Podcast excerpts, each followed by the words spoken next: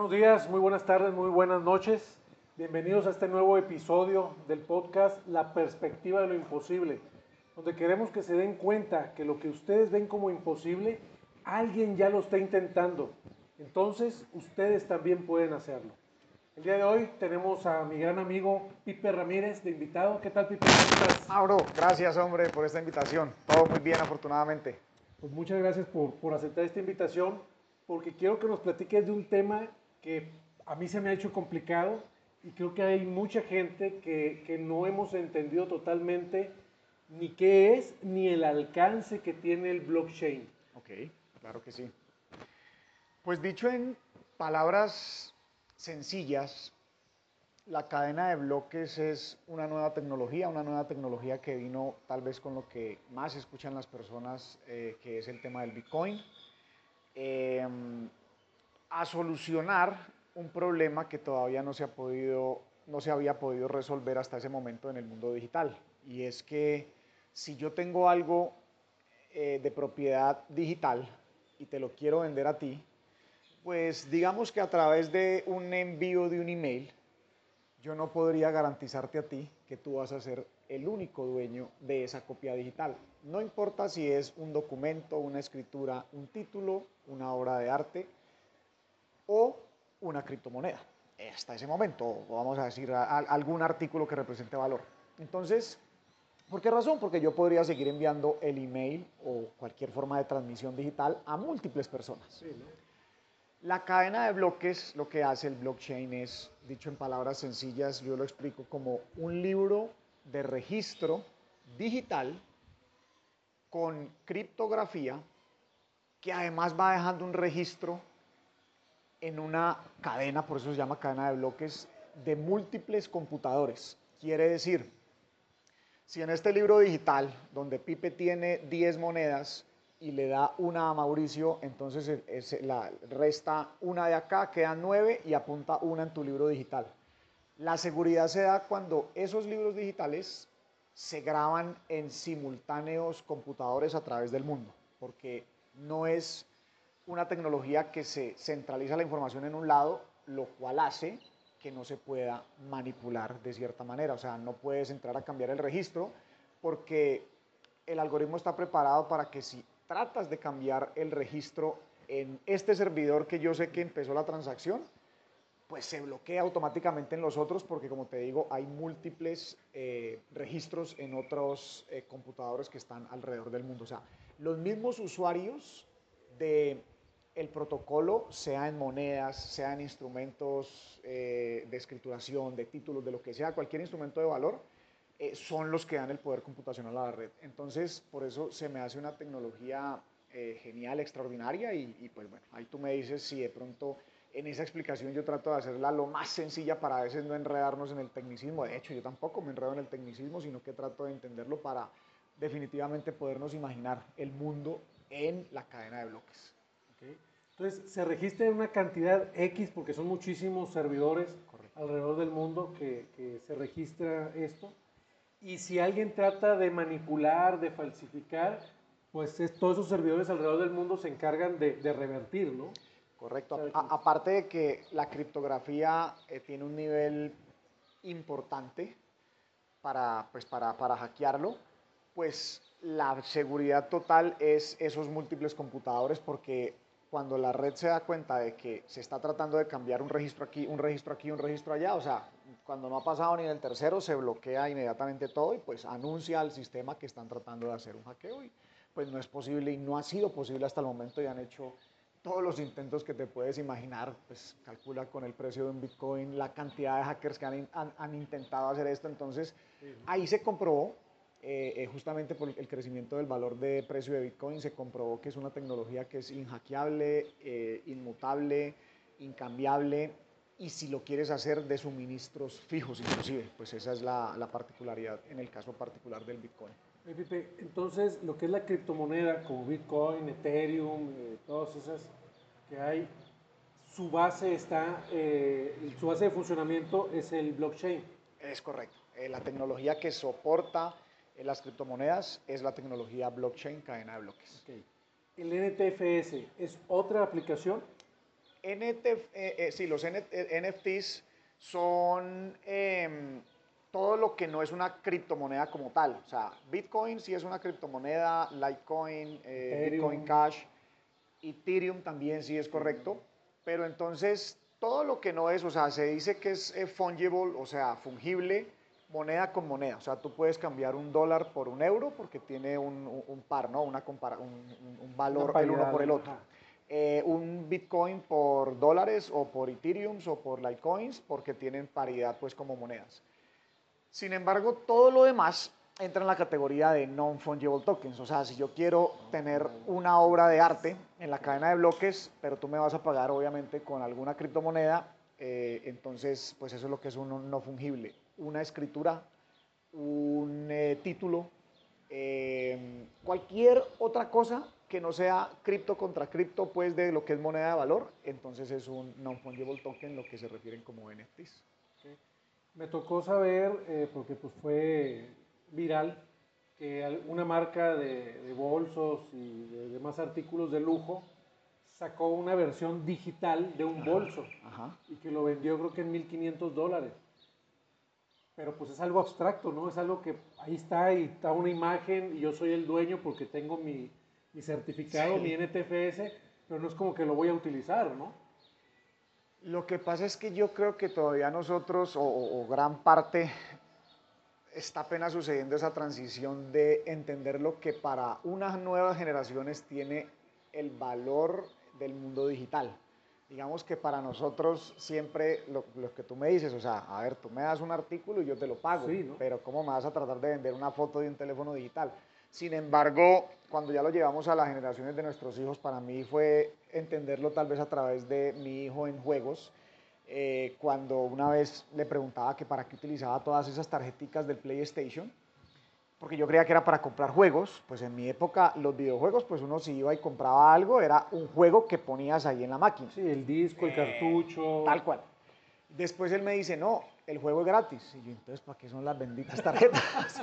entonces, él me dice, no, es que yo eh, tengo un avatar con el que juego eh, básico, pero yo pues compro diferentes armas, equipamiento, eh, trajes, sombreros, eh, vestidos, etcétera, y yo, como así? Entonces, ¿y para qué es eso? Me dice, no, pues me da diferentes habilidades dentro del mismo juego. Entonces, eso se quedó ahí como rodando en mi cabeza, y en esos mismos días están entrevistando a una persona que es un, pues, un bitcoiner grande, y en un noticiero grande, o sea, en una de estas noticieros internacionales, no me acuerdo cuál era, eh, digamos que estaban pues así como atacándolo, porque esto es por allá en el 2015. Y entonces eh, este señor ya tratando de, les daba fundamentales y ellos no entendían, no entendían, buscando el mundo físico. Y él les dice, pues, ¿sabes qué? Es que yo creo que ustedes no están entendiendo el mundo digital. Ah, sí, ¿por qué no? ¿Ustedes saben cuánto dinero se comercializó en ropa digital? Y la primera pregunta fue todos desconcertados. ¿Cómo así que ropa digital? Sí, atuendos que la gente compra o accesorios para colocarle a sus avatars en sus juegos. Se quedaron adentro boquiabiertos y digo, ¿cómo así? ¿Cómo que hay una industria detrás de esto? Pues se han vendido hasta el momento 150 millones de dólares ah, en atuendos o accesorios. Y eso fue en el 2015. Eso fue en el 2015.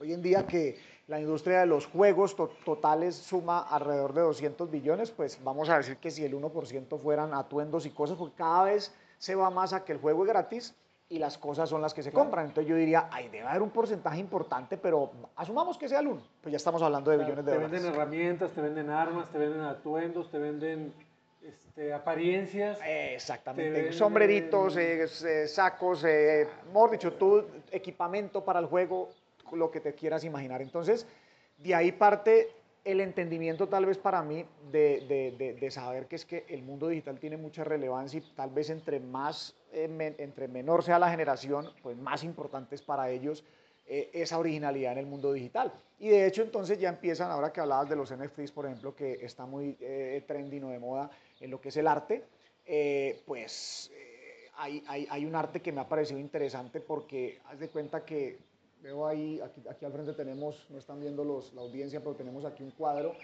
digamos que yo nunca fui tan apasionado a este tipo de arte, sin embargo, ahora que veo los NFTs, veo... Acá otro. Ah, acá tenemos otro, mira.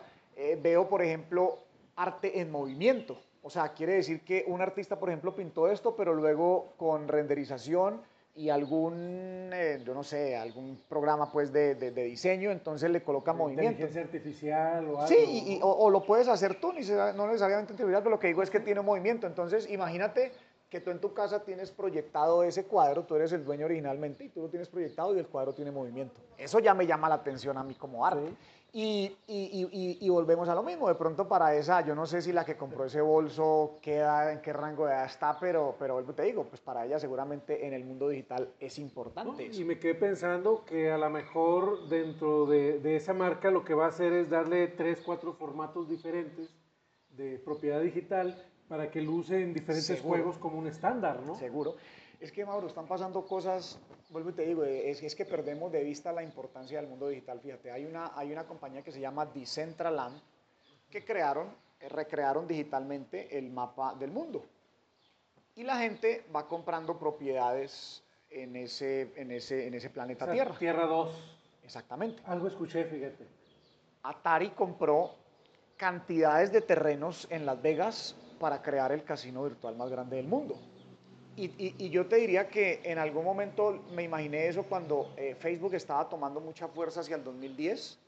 Yo decía, en algún momento uno va a poder tener, así como uno anuncia, porque yo empecé a ver lo de los anuncios y decía, bueno, en algún momento en el mundo virtual uno va a poder tener su propio, o sea, la marca de su negocio y si la gente va caminando por ahí, pues va a ver, eh, o sea, estás anunciando tu negocio igual. un juego, ¿no? Donde ya, ya hacer algo así. Es, es yo, alguna cosa así, seguro que hay varias cosas eh, que se anuncian. Entonces lo que te digo, vamos, eh, perdemos nosotros más bien de vista la importancia del mundo digital y creo que va a tener una relevancia muy grande en esta siguiente década y cada vez, cada década va a ser mayor.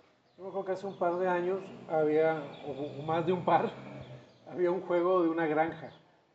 Ah, y lado la gente pues tenía sus hectáreas ahí de tierra y sus animalitos y el rancho y todo. Y andaba la broma de que se fallecía la persona y le decía, hijo, a ti te voy a dejar mis chivas, a ti te voy a dejar mi granja y esto. ¿Y, dónde? ¿Dónde están? ¿Dónde están? Aquí está mi password del juego, dice, para que entres a verlo. Pero ahorita estamos evolucionando a un punto donde va a ser realidad eso. Porque va a haber un certificado digital que va a tener un valor. Entonces. Hay otra que se llama Overland, que han también recreado el mundo y han subastado los sitios, por ejemplo, la Torre Eiffel, eh, la Estatua de la Libertad, o sea, los sitios icónicos y han hecho subastas y subastas que corren por decenas de miles de dólares. Para que calcules la importancia y, pues digo, el dinero que se está moviendo en esta industria. Muchas veces, como es algo, eh, algo complicado de entender, de asimilar, pues también se vuelve complicado de aterrizarlo y tendemos a decir, no, en mi industria eso no aplica, ¿no? Ajá. Por ejemplo, la digitalización. ¿Cuánta gente no hay que ha dicho, no, en mi industria la digitalización no aplica? Y ahorita están a punto de desaparecer contadores, arquitectos y otra cantidad de profesiones que, que poco a poco cada vez se vuelven más obsoletas. En el caso del blockchain, ¿aplica también a todos los, los ramos de la industria? Mira, igualito que el Internet. Seguramente todos o los que no estábamos en cosas de tecnología, por allá en el 2000 todavía decimos, decíamos, no, el, Internet no aplica en mi negocio. Sin embargo, empezaron a suceder las páginas web versión 1.0, que era por lo menos tener una información ahí. Luego vinieron las 2.0, donde ya había una interacción, donde se podía comprar algo, donde se podía pedir un servicio. Y de hecho, hoy en día sí eh, eh, soy, está claro que todo tiene aplicación en digitalización porque cualquier contenido se puede digitalizar. Tú puedes ser un arquitecto y posiblemente los planos todavía no te los haga inteligencia artificial, pero si tú digitalizas tu contenido, además tú haces procesos en digital, o sea, ya estás en una parte de digitalización. incluso una impresora 3D, pues ahora ya te hace la maqueta. Total, total. Ya, ya imprimes la maqueta, ya te olvidas de estar cortando y construyendo arbolitos y demás. Es que manda a imprimir todo. Definitivamente. Y entonces yo te diría, blockchain es exactamente igual y blockchain para mí es una tecnología todavía más importante que el propio Internet, porque vuelvo y te repito, Internet muy cool en el momento de que todo se fue digitalizando, pero el tema de la propiedad y además el tema de que sí se centralizó mucho poder, entonces blockchain viene a permitir esto de la propiedad sea digital, sí puede haber esa seguridad de que es mío y si yo te lo pasé a ti ya es tuyo, y además de que sea descentralizado. Entonces sí aplica para todo, te voy a poner ejemplos sencillos. En botas, en, vamos a hablar de logística. Eh, en logística, por ejemplo, de alimentos, siempre ha sido un gran problema. Al final, cuando yo estoy comprando algo orgánico, yo tengo que confiar en quien me lo está vendiendo de que eso es orgánico. Pero si está montado en la cadena de bloques, cuando el granjero, que de verdad está certificado como orgánico, agarra sus aves y las empaca y la pasa por cadena de bloques, entonces el registro ya no se puede adulterar. Entonces yo voy a saber luego el transportista si de verdad es un transportista que está verificado que tiene refrigeración. Y luego después voy a saber realmente cuando se movió eh, de avión del sitio a la ciudad que va, eso realmente lo movieron en el tiempo correcto. O sea, si se encadenan todos esos registros, se hace súper transparente todo lo que tiene que ver con logística. Pero asimismo, aplica para votación, para que sea totalmente transparente. Aplica para todo lo que es permisología. Aplica para préstamos. El, tema de lo que son finanzas descentralizadas está corriendo a una velocidad muy grande. ¿Por qué? Porque la autenticidad, si yo coloco como colateral criptomonedas, Bitcoin, Ethereum, lo que sea, la, la, veracidad la da la red. O sea, cuando yo le pido a un banco que está en el mundo de finanzas del blockchain, cuando yo le mando a ellos a la billetera mis bitcoins y les pido que me presten plata sobre eso, ellos no tienen que ir a verificar como si fuera oro, si es verdad o no. Si llega la billetera de ellos, es real. Entonces ellos lo bloquean y me prestan el dinero sobre eso. Entonces, la verificación, la legitimidad de las cosas es muy rápida y es 100% garantizado que es tuyo. Entonces, aplica para todo, finanzas descentralizadas, para arte, titulación de vehículos, escrituración de propiedades, para seguros. Todo lo que te quieras imaginar va a tener aplicación en el blockchain porque de cierta manera remueve mucha fricción que siempre hay en la mitad para todo el tipo de transacciones. Hay una que se me hace complicado encontrar la aplicación en la construcción. Claro que sí, porque tú necesitas, eh, igual un poco que en la logística, necesitas eh, eh, tener, digamos, un, un récord específico. Tú sabes que en la industria de la construcción se desperdicia muchísimo material y se pierde mucho material en obra. Sí, las pérdidas son... Si lo tienes encadenado, no hay forma de decir, no, es que el camionero solamente trajo, dijo que iba a traer tres toneladas de, de acero, pero trajeron nomás dos y media. O sea, eh, quien vaya pasando por el registro de bloques va liberando responsabilidad de lo que dejó y el otro que le recibió. Entonces, sí se puede evitar, digamos, eso y, y sí aplica en, en, en, lo que es construcción. Definitivamente que aplica. Aparte, en construcción te diría yo llevándola más allá, o sea, en la, propia escrituración y administración de la obra, o sea, los registros también, a veces es muy ineficiente toda la fricción que se crea entre el arquitecto, el ingeniero de obra, eh, permisología de, la ciudad, o sea, si todo el mundo va enganchando ese registro, que a veces es un papel o tiene que llegar a registrarlo manualmente eh, allá en, en, su oficina, sino que va haciéndolo en tiempo real, su registro, ahí en la cadena de bloques, o sea, no hay forma de decir que eh, empezar a echar culpas y que me retrasé porque este. No, tú haces tu cosita solito y registras y entonces. Yo registré mi proyecto y ya no hay de que el ingeniero civil que lo va a construir diga que no, porque aquí está. Sí. Cada proceso va encadenándose ahí en el bloque, en, en, los bloques, en la cadena de bloques. Es la Entonces, moneda, digamos, que, que, yo le di al ingeniero para que la construya. No, y, y, te genera, como te decía, ese libro de registros, más allá de moneda o no moneda, te genera un libro de registros muy transparente que está abierto para todos, tan abierto como quieras, o como abierto al público, inclusive hasta los clientes para que vean lo que está sucediendo, o por lo menos abierto al ecosistema de los que estamos involucrados, que piensa nomás en cualquier tipo de transacción hablando de construcción toda esa fricción que se crea porque el uno quiere descargar lo que pasa en el otro, en la misma construcción, ni siquiera pensando hacia más adelante, en la misma obra, en cada proceso. Entonces, eso le va dando movilidad porque eh, quita fricción a, a, a todos esos procesos que ya quedan registrados en ese libro eh, de registros. Okay. En salud, por ejemplo.